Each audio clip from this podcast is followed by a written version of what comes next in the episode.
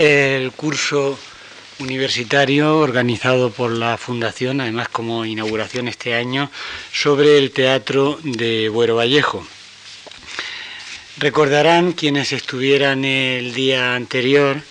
y para quienes no estuvieran, yo les recuerdo que el día eh, pasado partíamos de una frase, una vez hecha la correspondiente introducción, una frase de Buero que decía que todo escritor se alimenta de sus experiencias si éstas no lo hunden. Ese era el caso, y lo comentábamos así. A Buero no le habían hundido eh, sus experiencias, sus riquísimas y durísimas también experiencias vitales, y eso había provocado una enorme carga no digamos carga autobiográfica en el sentido de que el teatro estuviera reflejando su vida, pero sí ese tipo de experiencias que la habían enriquecido, a veces gozosa y a veces dolorosamente. En esas experiencias eh, nos habíamos detenido de una manera mm, fundamental, porque eh, Buero así lo creía, en la infancia, en la infancia en la que sus aficiones eran principalmente la literatura, el teatro y sobre todo la pintura. En esa conexión entre la pintura y sus experiencias vitales de infancia y mm, la relación inmediata con el teatro, comentamos unos cuantos dibujos de libro de estampas y también lo que hicimos fue ver de qué manera el teatro se había visto fecundado por la visión pictórica, por la visión plástica de Buero Vallejo.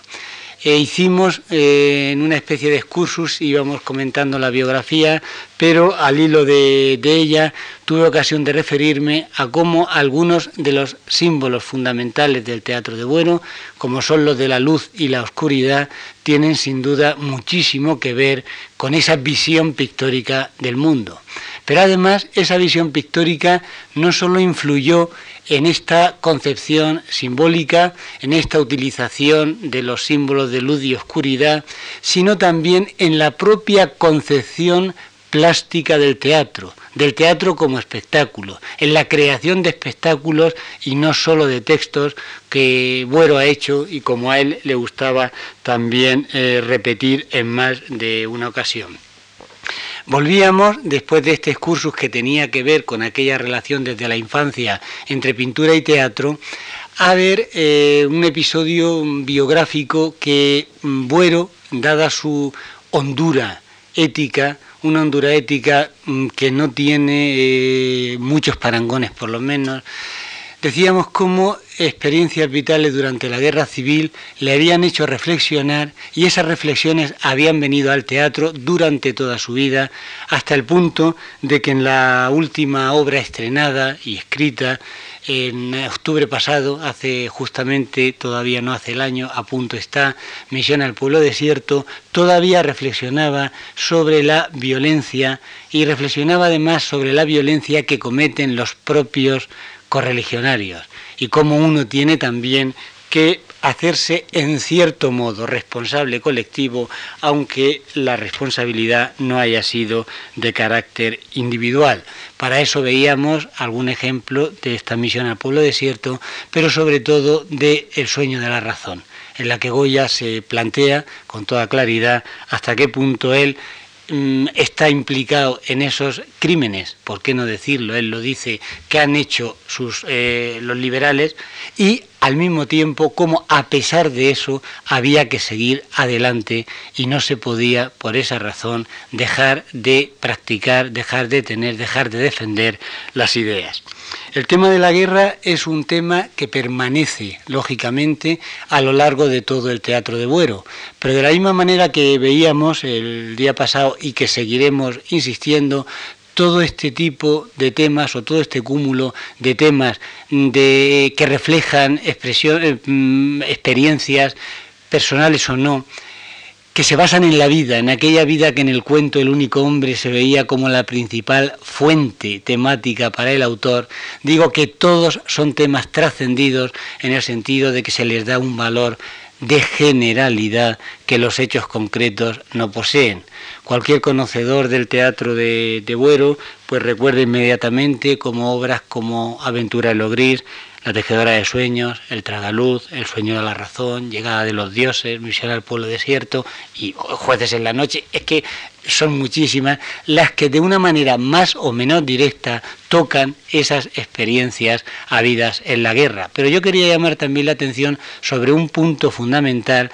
y es precisamente por la índole, por la naturaleza de ser una guerra civil, es decir, de ser una guerra entre hermanos. El tema del cainismo indudablemente está mm, emparentado con el tratamiento que de él hace Unamuno. Buero, y también lo comentábamos el otro día, es un ferviente admirador del rector de Salamanca, pero también, por desgracia, las experiencias vitales le dieron eh, pie para que él pudiese eh, reflexionar sobre la guerra como lucha entre hermanos. Y esto se ve de la manera más clara, no solamente ahí, pero de la manera más clara en el tragaluz cuando la relación entre Vicente y Mario tiene indudablemente un primer nivel de relación personal, pero lo tiene también eh, mucho más todavía de dimensión simbólica en cuanto a ese enfrentamiento. En el sueño de la razón ocurre lo mismo como antes comentábamos.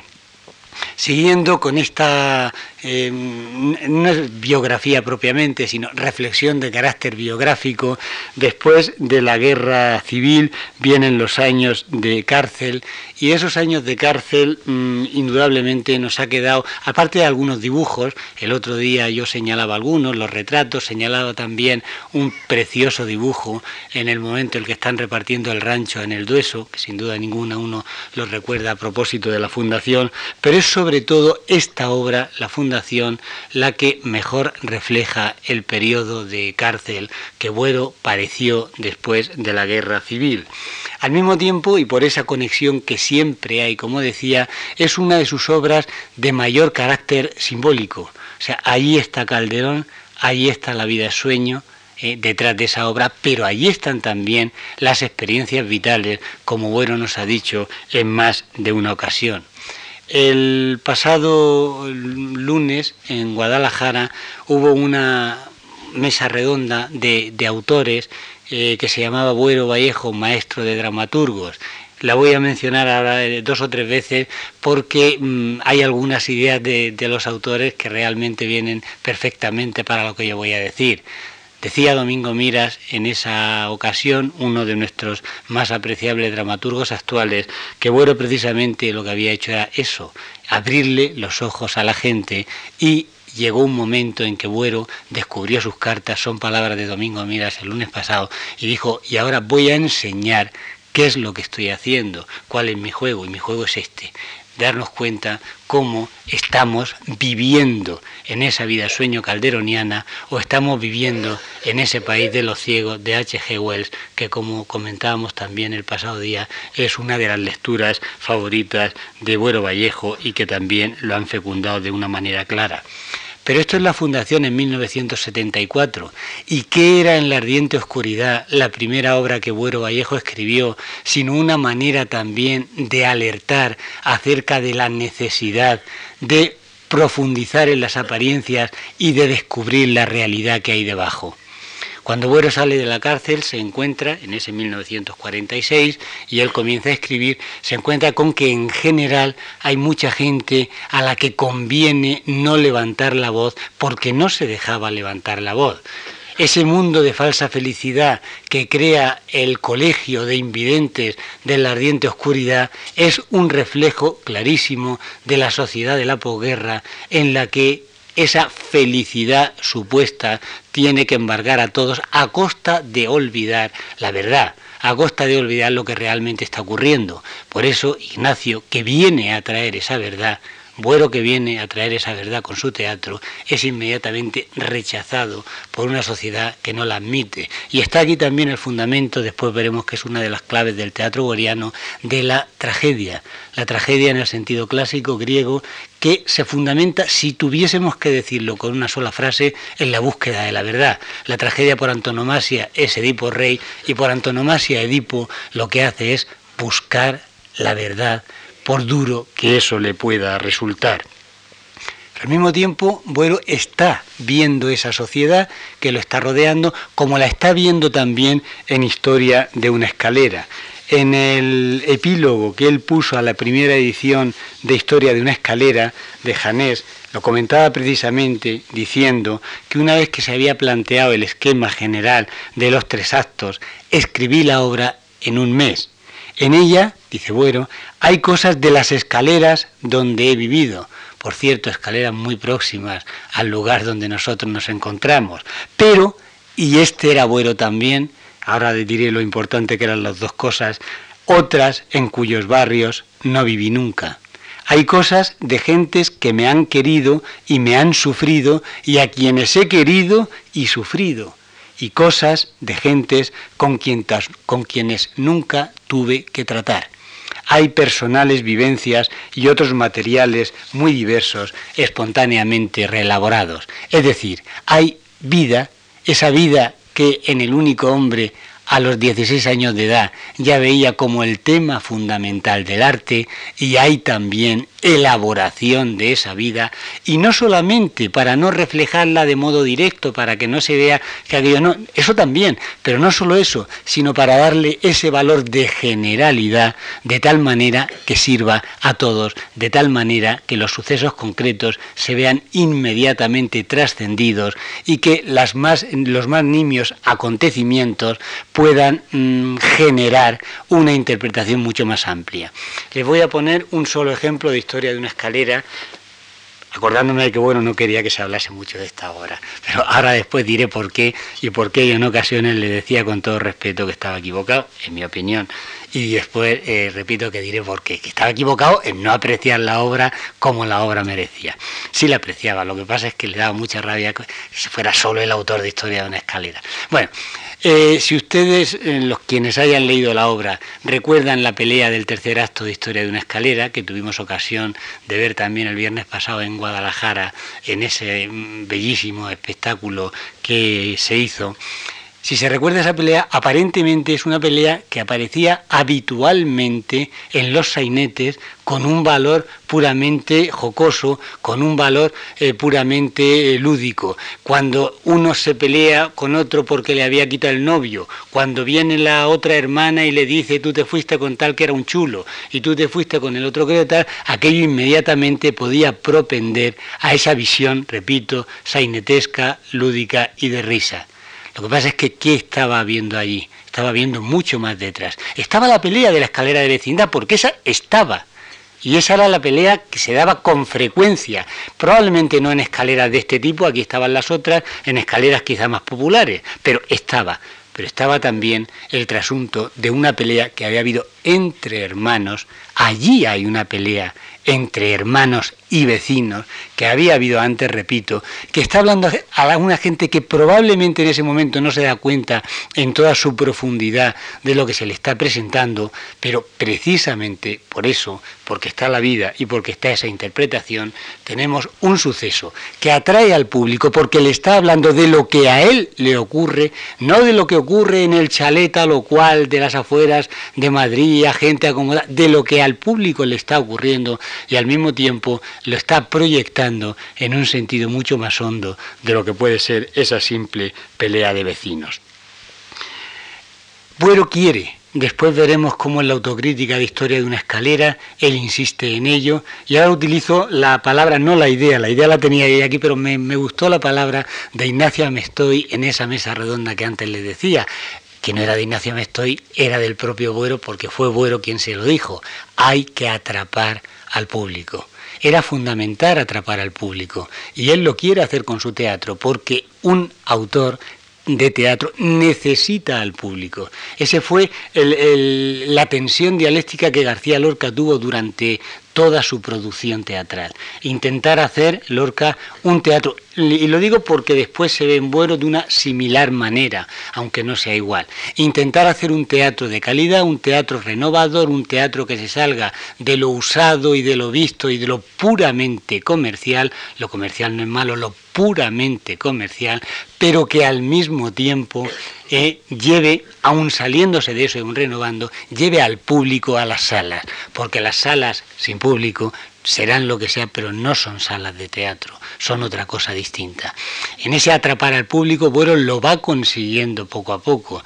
Y en los años 50 ya hay unos mm, reconocimientos que se traslucen en las asistencias del público cada vez más numerosas, en éxitos de crítica, pues como pudo tener Voy de abajo arriba madrugada, o en la concesión de premios nacionales, como reciben eh, sucesivamente Hoy es fiesta en la que Buero eh, logra el Premio Nacional de Teatro y una entonces jovencísima actriz y que hoy tenemos el honor de tener aquí delante con nosotros, también logró un premio eh, nacional por su interpretación en esa y en otra obra, pero vamos, también en esa. Premio Nacional. A Fiesta, Premio Nacional. A las cartas boca abajo, Premio Nacional, insisto en que fueron consecutivos. A Un Soñador para un Pueblo, 56, 57, 58, el premio de esta casa donde estamos, de la fundación, bueno, no de esta casa material, pero sí de la fundación en el 59, un éxito como Bueno no había tenido hasta entonces, no porque no hubiese tenido éxitos, sino por las dimensiones de este,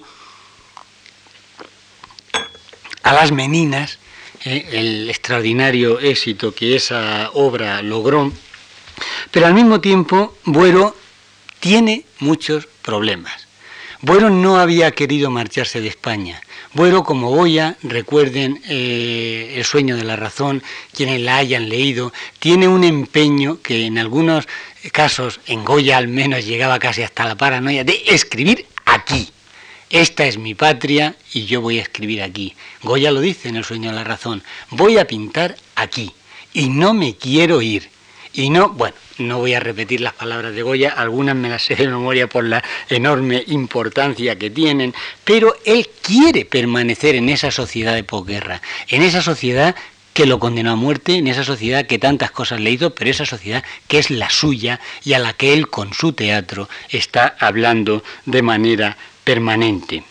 En ese sentido hay que concebir la polémica del posibilismo también. Una polémica a la que yo no me quiero referir demasiado, no porque no tenga importancia, que la tiene, sino porque en ocasiones se utiliza sesgadamente para decir cosas que no son ciertas y que además desvían la atención de lo verdadero. A mí me produjo verdadera irritación el ver cómo en un cultural después de la muerte de Buero, en el cultural que daba un periódico que por cierto mm, tuvo unos artículos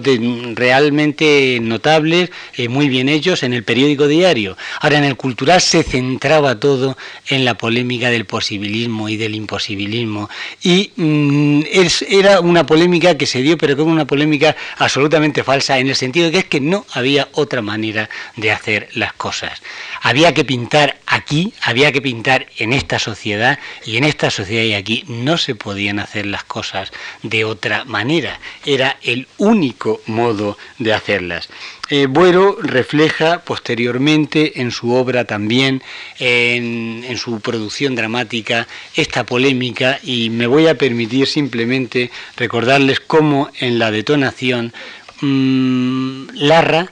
trasunto de Buero o Güero trasunto de Larra, lo que intenta es que sus palabras lleguen al público frente a la imposibilista actitud de Espronceda. Publicaré el siglo con todas sus páginas en blanco, después de haberlo prohibido, dice Espronceda, y los títulos de los artículos solamente. Y entonces el coro de voces, que no una idea magnífica, Larra le contesta. Ello demostraría que también usted cree en la fuerza de las medias palabras, pero en este momento sería una provocación. No lo haga podrían desterrarle, dice después Espronceda, me inmolaré en una acción definitiva si es menester. Y entonces Larra le dice unas palabras que yo creo que son absolutamente fundamentales y que Boero tuvo en esos años muy, muy presentes. No suicide su propia voz. Hay que mantener la voz, porque ese mantener la voz es lo que hará que el autor pueda seguir con esa sociedad que es la suya. Por eso precisamente y por esa actitud, los estrenos de Buero durante estos años de la posguerra, sobre todo de los 50, 60, ya de la segunda posguerra, eran mucho más que estrenos, pero no porque el estreno quedase desmerecido, sino porque al, enorme valor de, ese, de esas representaciones se añadía un valor cívico impresionante. Por desgracia yo no, no pude acudir a estos estrenos de los que estoy hablando, pero sí todavía en el estreno de la Fundación, por ejemplo, en el año 74, habían cambiado un poco las circunstancias, pero el teatro se caía, el teatro Fígaro se caía cuando la gente eh, gritaba aplaudiéndole a Buero y gritándole Buero pueblo y gritándole esa relación que se establecía porque lo que no se podía decir de otra manera se estaba diciendo allí y porque Buero era un ejemplo moral para toda la sociedad española que será difícil que vuelva a repetirse y difícil desde luego encontrar otro semejante. Pero además Buero era otro ejemplo de mm, preocupación y de entereza moral. Bueno, esto lo comentaba Alonso de Santos en esa mesa redonda del día pasado del, de Guadalajara. Bueno, estaba siempre con los jóvenes bueno, estaba en todos los estrenos apoyando a los que él desde la primera obra ya llamaba sus compañeros, compañeros que en alguna ocasión no se han comportado como tales precisamente.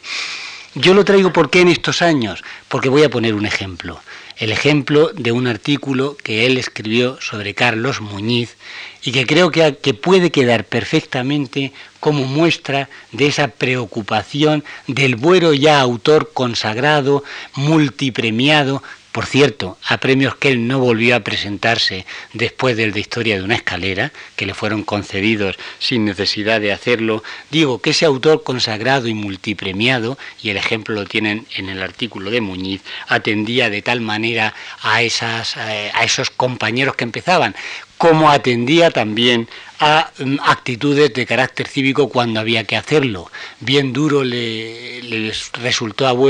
el firmar aquella carta de los 101 protestando contra las... Eh,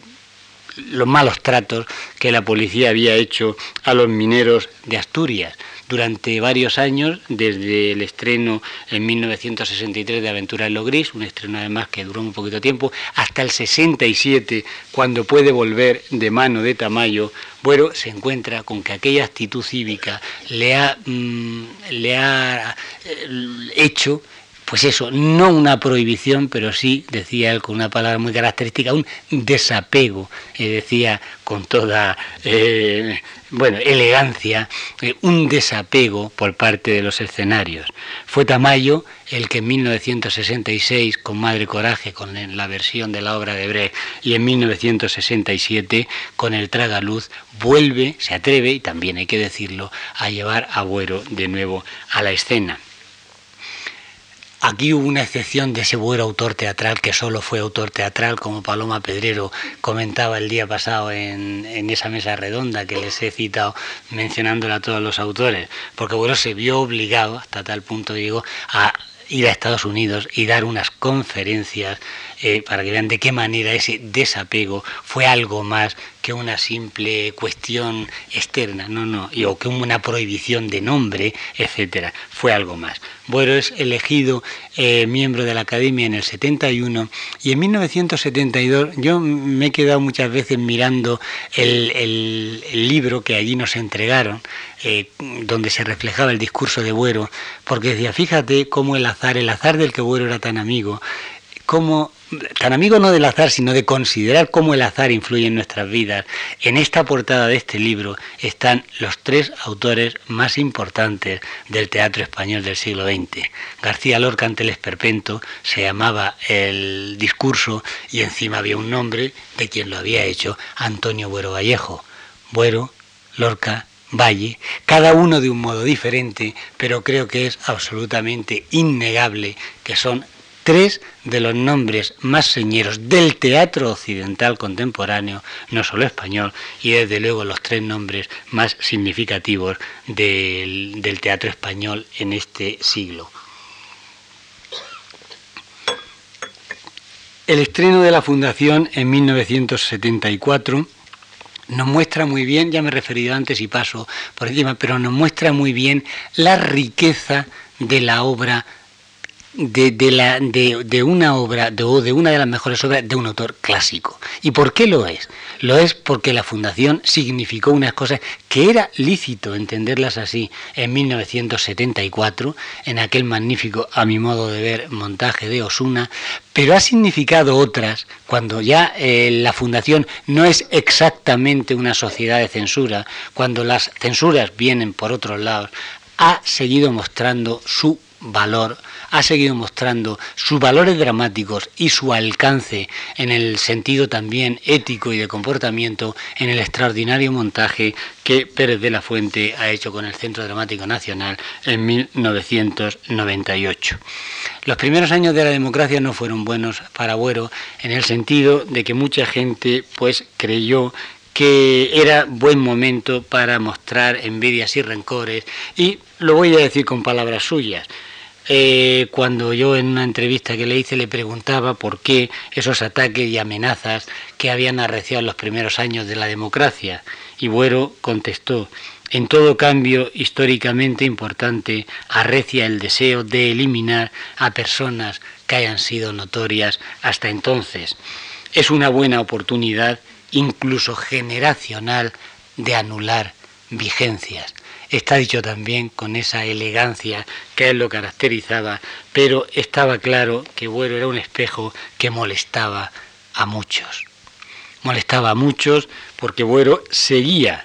no solamente dejando de lado lo que no tenía que tomar, Buero no aceptó, por ejemplo, un cargo eh,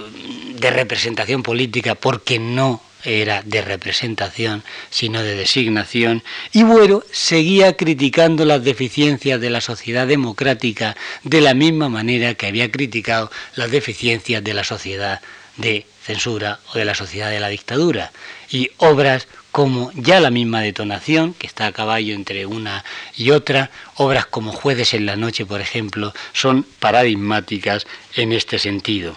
Buero sigue, pues, innovando en su teatro, en ese, desde ese punto de vista, Jueves en la Noche es también una obra ejemplar, pero al mismo tiempo que innova su teatro es el primero, después lo han hecho otros, que como hizo en la posguerra con Historia de una escalera, hace en los primeros años de la democracia, señalando la vida y los males de esa sociedad. Y repito, jueces en la noche o Caimán se atreven a hablar, o después otras, pero ya mm, estas son las que hay antes, se atreven a hablar de la posibilidad de un golpe de Estado, se atreven a hablar del terrorismo, se atreven a hablar del paro, se atreven a hablar de la pobreza, se atreven a hablar de la amenaza de, de, de bombas, se atreven a hablar de cómo funcionan multinacionales que ocultan negocios de armamentos o de drogas, se atreve a hablar de cosas de las que otros han hablado con posterioridad, pero bueno, una vez más es el primero que lo hace.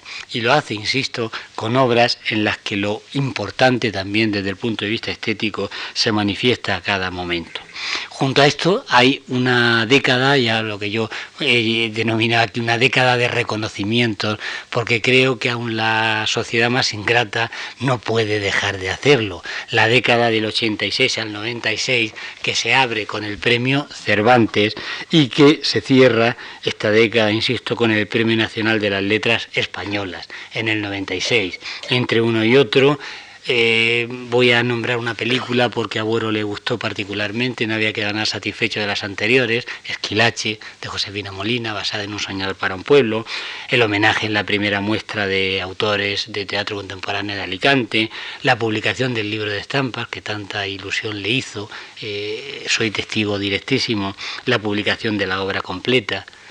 existían las dificultades, existía también el reconocimiento. Y así llego a la última obra. Y la última obra es para mí un ejemplo eh, de lo que fue bueno también desde el punto de vista artístico y desde el punto de vista de comportamiento. Mm, la obra es Misión al Pueblo Desierto, como antes les decía, y bueno, en alguna entrevista que se le hizo con ocasión del estreno de esta obra, dijo que era sino un testamento, decía él, bueno, le preguntaba el periodista si era un testamento, él decía, si no un testamento, sí una conclusión, porque ahí había encerrado muchas de las cosas que él había venido haciendo. Claro, si nos paramos a pensar, nos damos cuenta que en esta obra culminaba la experimentación de Buero. Es una obra en la que Buero se convierte, en cierto modo, adopta el perfil de esa supuesta autora del documento eh, que la obra se dramatiza. Buero hace una obra metateatral dentro de la más absoluta modernidad. Por lo tanto, esa vertiente que él tiene de innovación y de experimentación está, pero está también esa actitud ética que antes decíamos, el rechazo de la violencia, y de una manera absolutamente rotunda, de la misma manera o del mismo modo que permanecen en él esas ideas, yo creo que absolutamente absolutamente encomiables de la reflexión sobre la culpa de los correligionarios y ver hasta qué punto uno es también partícipe colectivo de ella. Y luego hay una idea que a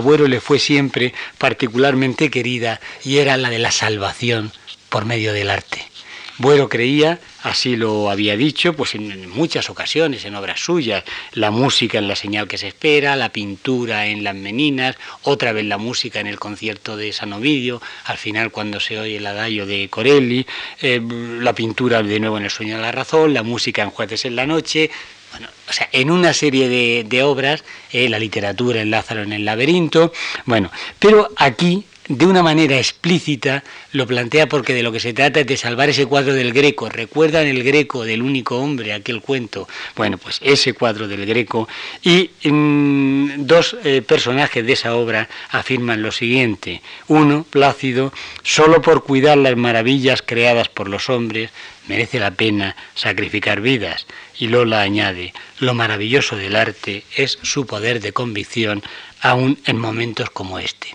Vamos a ver inmediatamente cómo Boer hace una tragedia que tiene que ser esperanzada y qué hay de más noble en el ser humano que la creación artística. Si por algo nos salvamos, será precisamente por esa porque hemos sabido dar lo mejor en esas manifestaciones de carácter artístico. Creo que en este planteamiento que yo les he ido haciendo ya se ha visto cómo había una serie de constantes de mm, bases, de elementos fundamentales en la dramaturgia de Buero Vallejo. Yo creo que de una manera sugerida ya he ido indicando cuáles son o cuál es la forma y cuál es el sentido de la dramaturgia bueriana. Pero vamos a verlo de una manera un poquitín más eh, detenida. En primer lugar, eh, yo quería recordar, porque fue eh, tan amigo de, de, Buero y porque fue un autor también tan significativo como Miguel Hernández, como Miguel Hernández en 1937, en la nota previa a su teatro en la guerra, la nota previa que luego, hay tantas concomitancias también, que luego se manipuló para que sirviera como prueba contra él y fue muy decisiva a la hora de su condena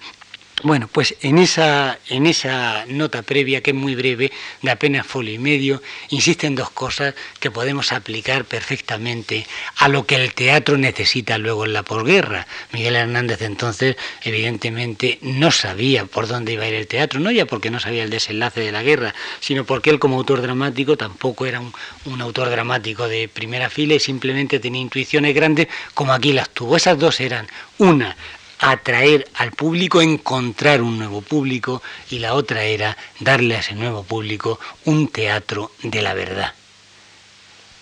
Eso es lo que en los primeros años de la posguerra, lógicamente, digo lógicamente, no justificadamente, tarda en conseguirse. Llegará en su plenitud con Historia de una escalera, mientras, eh, durante la década de los 40, lo que hay es un teatro repetitivo, donde no hay cambios, no hay innovaciones, un teatro a veces bien construido, otras no tanto, con obras que tienen mérito en sí mismas, pero que a veces son epilogales en la obra de sus autores. Estoy pensando en obras de Benavente o de Marquina o del propio Arniche, es decir, las obras que sí tienen dignidad. Repito que otras lo tienen menos, la línea de Torrado, por ejemplo. hay un, intento de renovación o de cambio que eh, es el de los teatros nacionales, los teatros nacionales, y esto se ha reconocido hace relativamente poco, eh, se pasado un poco por encima de ellos. ¿Por qué? Pues muy probablemente, creo yo, porque los teatros nacionales, sobre todo el Teatro Nacional María Guerrero con Luis Escobar, venía del Teatro Nacional de la Falange. Eso era así y claro, mm, cuando pasa el tiempo aquello mm, olía un poco a chamusquina y se dejaba de la... Pues sí, venía del Teatro Nacional de la Falange, Luis Escobar era un grandísimo director y Luis Escobar en el María Guerrero con Huberto Pérez de la Osa y en el español Cayetano Luca de Tena dan un teatro de gran calidad y hacen conocer al público español el teatro que se está haciendo fuera, que se está haciendo fuera de España. Ellos traen no solamente clásicos, sino también obras eh, recién estrenadas fuera, como obras de Priestley o obras de, de, Wilder, eh, Nuestra ciudad o Panamá desde el puente. Bueno, decir, estos teatros nacionales yo creo que merece la pena eh, hablar de ellos y destacar la labor que tienen y precisamente lo que están haciendo también es crear un público. O sea, crear un público que conozca ese teatro, que mm, sepa degustar tanto el teatro clásico como el, el mejor teatro que se está haciendo fuera, que complete de una manera positiva la labor de los teatros comerciales que, como antes les decía, evidentemente tienen que existir, ¿por qué no? Pero necesitan también de ese otro tipo de teatro. En 1949 viene entonces la sorpresa cuando un joven desconocido, y muy probablemente por eso con los antecedentes que tenía en ese momento se le dio el premio, se descubre que mm, ha ganado el premio, mm, Historia de una escalera, una obra que Buero había presentado junto con otra que siempre él ha preferido, En la ardiente oscuridad, las dos las presenta, según en más de una ocasión ha dicho, gracias a los consejos y al impulso de su amigo Ramón de García Sol, y obtiene el premio. Cuando la pliega se abre y se encuentran con su nombre, pues tras las primeras preguntas quién es, se encuentran con quién era. Y entonces, y todavía eh, hay cosas que nos deben hacer reflexionar, en aquel año eh, no se atrevieron a hacer lo que se ha hecho luego muchísimos años después. Y es decir, si el López de Vega en sus bases dice que el premio hay que representarlo, pues si no lo queremos representar, pues no lo representamos. No se atrevieron entonces. O sea que todavía... Ahora sí idearon una añagaza que les salió mal. La añagaza era en un hueco que tenían entre el fiasco de una adaptación que había hecho Pemán y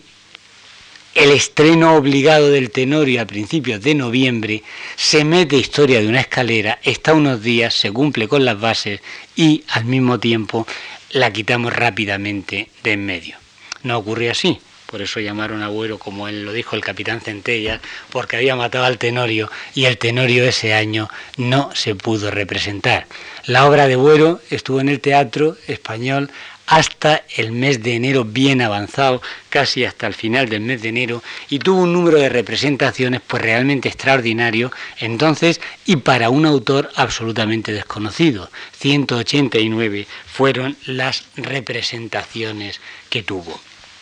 A mí me, llama, me ha llamado siempre la atención cómo Buero en la autocrítica, que como ustedes saben, quienes tengan costumbre de, manejarse por estas costumbres un poco ya anticuadas, eh, porque ya no existen, era un género eh, simplemente pues, de, cortesía y codificado totalmente, las gracias al director, las gracias a la compañía y esperamos que salga muy bien. Y bueno, lo hace así, pero al mismo tiempo dice también esta frase que fíjense hasta qué punto cala, eh, eh, en lo que será lo que luego quiere hacer durante toda su producción teatral.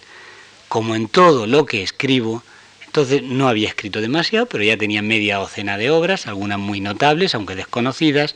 Pretendía hacer una comedia en la que lo ambicioso del propósito estético se articulase en formas teatrales susceptibles de ser recibidas con agrado por el gran público no es lo que antes comentábamos de García Lorca exactamente. Es decir, hay que renovar, hay que tener un ambicioso propósito estético, pero hay que articularlo en formas teatrales que el público pueda recibir. Es decir, en vez de, como ahora se hace con harta frecuencia, nosotros hacemos nuestro teatro y si la gente no viene porque la gente no entiende, y allá ellos, y así nos va en muchas ocasiones, en vez de eso, no, no, no, ambicioso propósito estético, pero el público aquí delante. Y eso es un ejemplo, bueno, hijo, porque antes decía, bueno, Lorca Valle, el único que lo consigue fue Buero. Valle Inclán, como ustedes saben, llega un momento en que se desespera, manda al público muy lejos y se pone a escribir como quiere. Desgraciadamente, García Lorca, que estaba por un camino, a mi modo de ver, adecuadísimo, con la casa de Bernarda Alba, conciliando ambos elementos, eh, el asesinato, su muerte, eh, no lo dejó continuar. Bueno, pudo continuar e hizo esa, esa labor. Y, aquí vaya un brindis y por la prensa de la época, además por la prensa, la crítica teatral. Cuando las críticas se hacían después del estreno inmediatamente, a la hora que terminase, para que salieran en el periódico de la mañana siguiente, eh, digo que un autor desconocido absolutamente, una obra apenas conocida, la crítica supo valorar el alcance de esa obra pudo, fallar en algún aspecto particular, en decir demasiado o darle demasiado énfasis a lo que la obra tenía de sainete, en tocar determinados aspectos que no le pudieron... Pero ahí había una cosa que era muy clara, en las críticas de Marquerie, en las críticas de Cristóbal de Cat, en, en general. Hay un teatro trágico y hay un teatro realista que excede el realismo, o sea, que refleja la sociedad en la que se desenvuelve y que al mismo tiempo la trasciende. Y ese es el alcance de historia de una escalera. O sea, por eso hay que repetir y tenemos que repetirla siempre. No porque sea la obra más conseguida de Buero, que no lo es, pero sí porque dio un giro al teatro español de la posguerra en 1949. Porque Historia de una escalera enlazó con nuestra mejor tradición, enlazó con el sentido trágico que antes yo comentaba referido a Unamuno o que intenta renovar García Lorca. Enlazó con las formas populares, y aquí no hay ningún problema en reconocerlo, del sainete, claro que sí, en esas formas populares que tienen que atraer al público. Y enlazando con la mejor tradición, hace una obra de absoluta novedad que supone un giro fundamental en la historia del teatro español.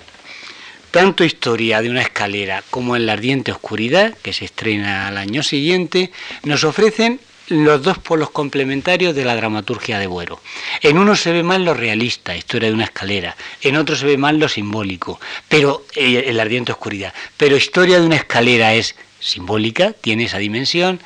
en la ardiente oscuridad tiene esa dimensión de carácter social que yo antes he comentado. Por eso Ambas, juntamente con las palabras en la arena, que por un día sustituyó en el teatro español a Historia de una escalera, nos muestran lo que yo les voy a mencionar ahora dentro de un momento como tres constantes, tres elementos básicos del teatro de Antonio Buero Vallejo. El realismo, ese realismo de carácter simbólico o realismo enriquecido, utilizo realismo simbólico porque fue como él lo hizo en muchas ocasiones,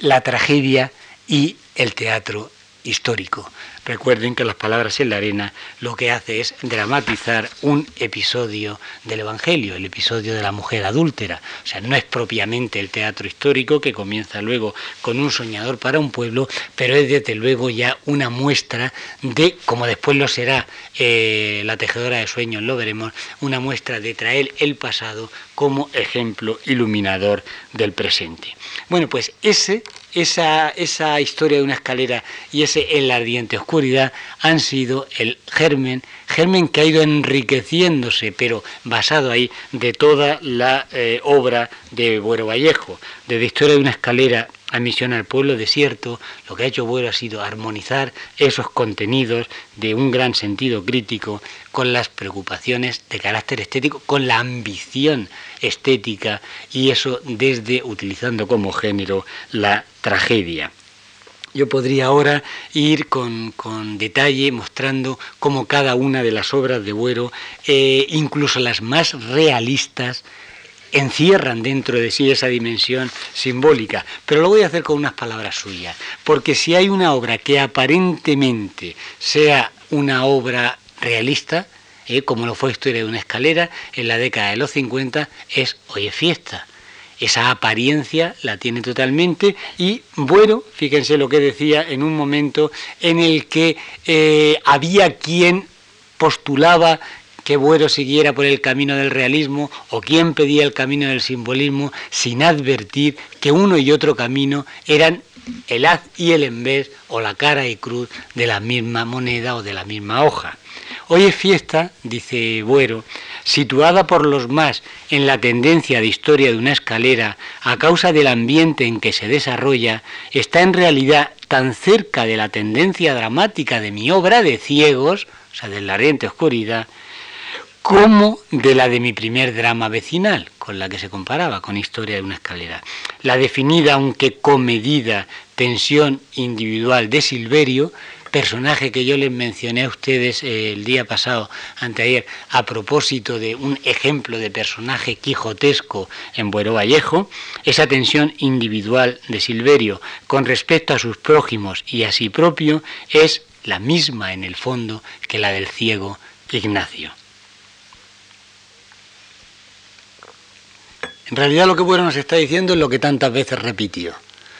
no me puedo dedicar a lo que me dicen que a los que me dicen que haga realismo ni a los que me dicen que haga simbolismo porque en realidad y son palabras suyas no hay tal tendencia doble, sino en realidad una sola que a veces se disfraza de realismo y a veces de otras cosas. Esto que les acabo de decir son palabras textuales de él, no quiero apropiármelo yo. O sea, en definitiva, de lo que se trata es de ver la realidad total que engloba eh, lo que la vida tiene de enigmática, tiene de misteriosa, tiene de azarosa, es decir, la vida ese aspecto realista directo, pero al mismo tiempo los aspectos del misterio, de la fantasía, de la creación. Es decir, como él lo llama, un realismo simbólico que, partiendo de la vida, nos esté dando una mayor dimensión. ¿Cuál es el género que él utiliza para hacer esto? Pues como ya se lo he venido indicando, la tragedia. La tragedia que era tenida tradicionalmente por un género pesimista y que, bueno, desde el principio, eh, recuerdo algún título que ya es suficientemente significativo por sí, Cuidado con la amargura, por ejemplo, y que bueno, desde el principio nos dice que no es así, que la tragedia es el mejor modo de atender a las inquietudes y a las necesidades del hombre individual y socialmente considerado porque en definitiva la tragedia es el verdadero modo o el, más adecuado modo de buscar la verdad. Y la verdad, y esto es San Pablo, pero podría ser bueno también, os hará libres. Eh, nos lo dicen esa tradición paulina y nos lo dice también la tragedia clásica. La tragedia no es pesimista, la tragedia es un género abierto que en ocasiones termina de una manera cerrada y en ocasiones no lo es tanto. Bueno, que elabora toda una teoría de la tragedia basada en la tragedia de la antigüedad clásica, pero al mismo tiempo ofreciendo de una manera muy lúcida, con la lucidez que caracterizaba sus juicios, dice que eh, no olvidemos que la antigüedad clásica las obras iban normalmente en trilogías y las dos primeras obras de la trilogía terminaban mal, mientras que la tercera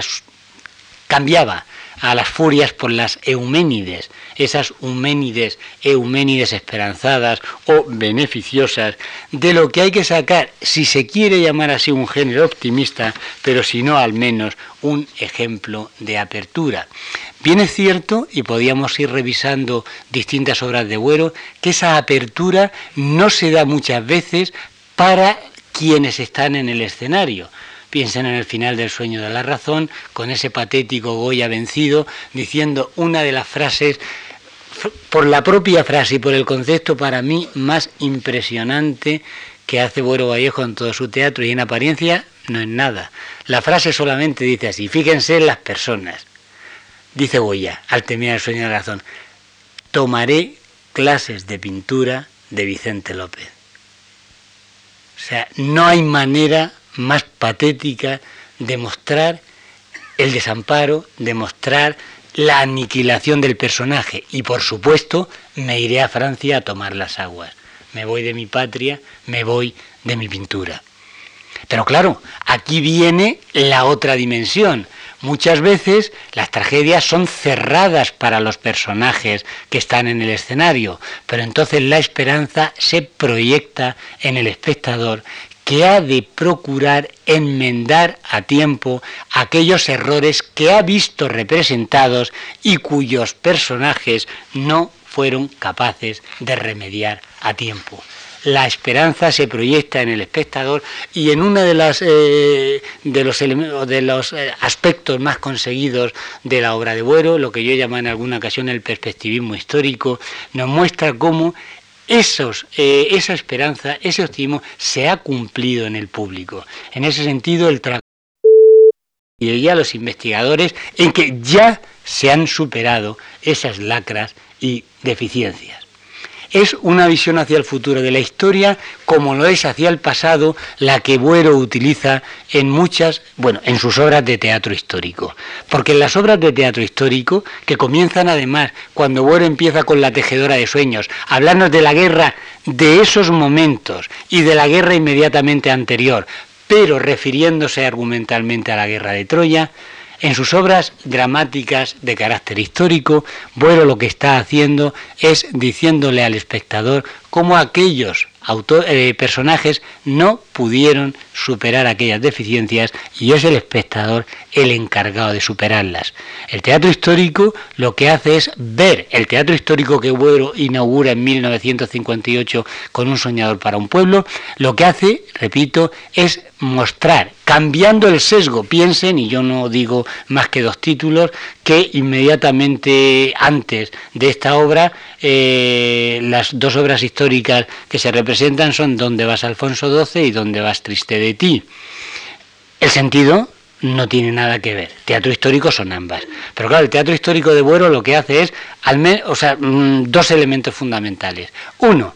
en el teatro histórico el pasado tiene que servir para iluminar al presente. Dos, el teatro histórico tiene que reflejar, críticamente aquel pasado y el presente que dialécticamente se une con él.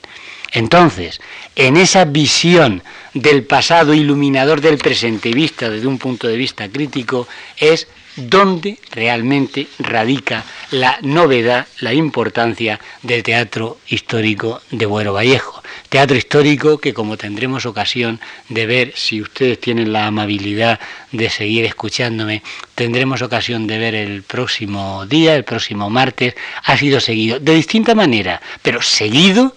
por una serie de autores de distintas tendencias con posterioridad a Buero Vallejo. Evidentemente, un teatro planteado de esa manera no podía ser como mucha gente mm, con no demasiado buena intención dijo, una simple respuesta a las exigencias de la censura que no podía eh, permitir ciertas cosas en escena. Buero en una entrevista dijo, es una estética, un concepto. No niego la posibilidad de que luego coexista cierto aspecto táctico, pero ese aspecto táctico no es esencial. Lo esencial es la estética, es el concepto, es el modo con el que Buero nos habla desde el pasado para nuestro presente. En esa obra en esta obra que hemos ido analizando hoy de manera global, con ese realismo de carácter simbólico, con esa restauración de la tragedia, con este teatro histórico, con esta asunción del público para que reciba todo ello, bueno, configura el día pasado lo decíamos, hoy lo digo y lo volveré a decir el próximo día, porque yo creo que es la idea esencial, no solamente la producción cumplida de uno de los más notables autores de nuestro teatro español, de la historia de nuestro teatro español, sino la producción dramática de uno de los grandes autores del teatro occidental contemporáneo. Y esto, por desgracia, desde aquí, desde España, muchas veces se olvida. Muchas gracias.